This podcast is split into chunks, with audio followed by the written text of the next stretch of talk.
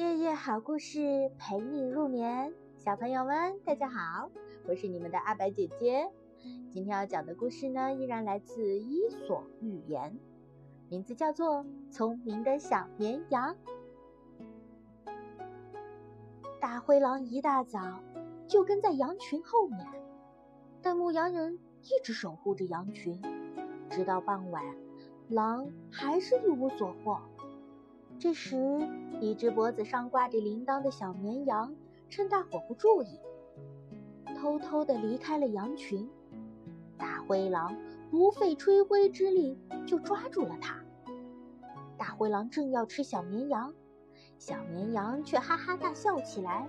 他对大灰狼说：“呵呵呵，狼先生，你根本不懂羊肉怎么样吃才好。”大灰狼就问他：“呃，那？”那应该怎么吃啊？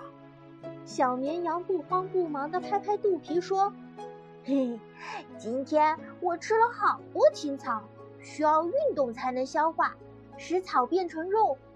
如果你让我跳跳舞，我的肉不就更好吃了吗？”大灰狼高兴地答应了。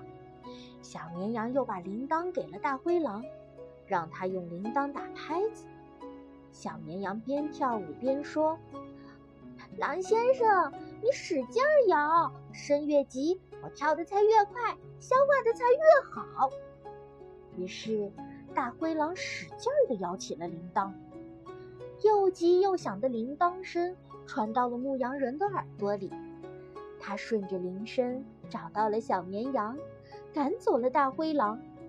小绵羊虽然凭借着自己的小聪明逃离了狼口，但是。大伙还是批评了他。